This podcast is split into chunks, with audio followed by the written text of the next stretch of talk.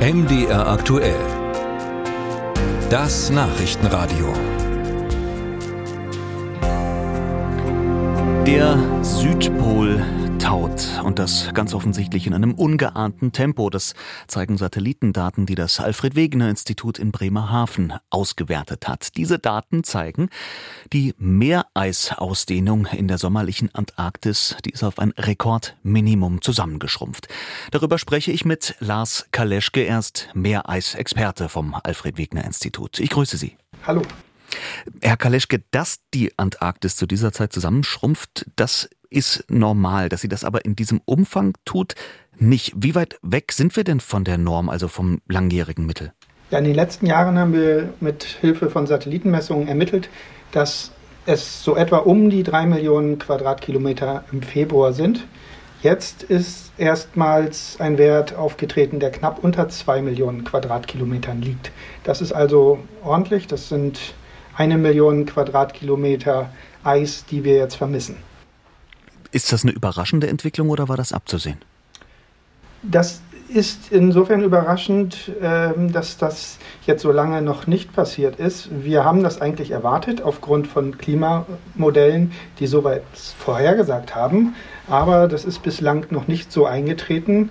Nun sieht man so erste Anzeichen, die darauf hindeuten, dass äh, etwas passiert. Ob das tatsächlich nun ein Trend ist, das wird sich aber erst in den nächsten Jahren zeigen. Lassen Sie uns darauf vielleicht nochmal eingehen, denn ähm, ganz wichtig äh, dabei zu wissen ist ja, dass wir im vergangenen Jahr schon einen Negativrekord hatten. Jetzt nochmal ein neuer Tiefpunkt. Wohin bewegen wir uns da denn? Ja, das ist das äh, Besondere jetzt auch. Wir haben tatsächlich zwei aufeinanderfolgende Rekorde. Das gab es so noch nicht vorher und deswegen ja, haben wir da auch jetzt besonderes Interesse an dieser möglichen Änderung. Jetzt haben Sie schon gesagt, ob es da einen Trend gibt, das kann man nicht in aller Deutlichkeit so sagen, beziehungsweise das muss man erst noch erforschen. Jetzt hat aber die Antarktis einen noch stärkeren Einfluss auf das Weltklima als die Arktis, also der Nordpol. Welche Folgen, vielleicht auch direkte Folgen, hat so eine Entwicklung, wie wir sie da gerade in der Antarktis sehen? Ja, nochmal kurz zurück auf den Trend. Das ist ja tatsächlich so, dass wir in der Arktis schon ganz starke Änderungen sehen. Vor 30 Jahren haben wir diese Änderungen sehen können. Das Eis ist zurückgegangen, das Meereis hat sich im Sommer immer weiter zurückgezogen. Und äh, das ist ja ganz deutlich und dramatisch sichtbar, dieser Trend. Inzwischen.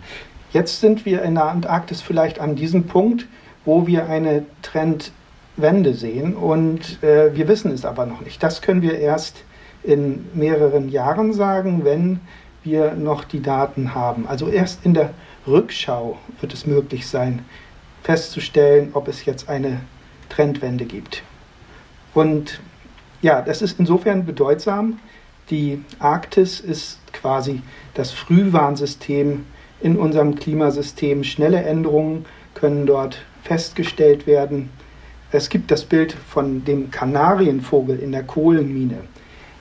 Dieser Kanarienvogel wurde mit in den Stollen genommen, um zu sehen, ob sich die Luftqualität dort verschlechtert. Wenn der Vogel tot gewesen ist, musste man schnell raus aus der Mine. Nun, die Antarktis ist etwas anderes. Da haben wir einen Kontinent, der vom Ozean umgeben ist. Wir haben eine große Eismasse auf diesem Kontinent. Das ist ein viel trägeres System.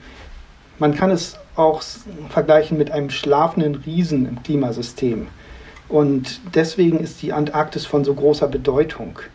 Wir haben eben diese große Eismasse und wir haben diesen großen Ozean, der die Antarktis umströmt. Und deswegen ist die Antarktis auch besonders wichtig für das globale Klimasystem.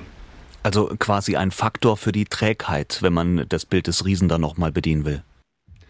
Genau, die Antarktis, die ist ähm, ja der träge, kühle Pol, der eben einen großen Temperaturgradient erzeugt zwischen den, dem Pol und den mittleren Breiten. Und dadurch werden eben die Strömungen und äh, die, der Wärmeaustausch angetrieben. Die Meereisausdehnung in der sommerlichen Antarktis hat ein neues Rekordminimum erreicht. Darüber gesprochen habe ich mit Lars Kaleschke, Meereisexperte vom Alfred Wegener Institut. Ich danke Ihnen für Ihre Zeit. Ja, Dankeschön.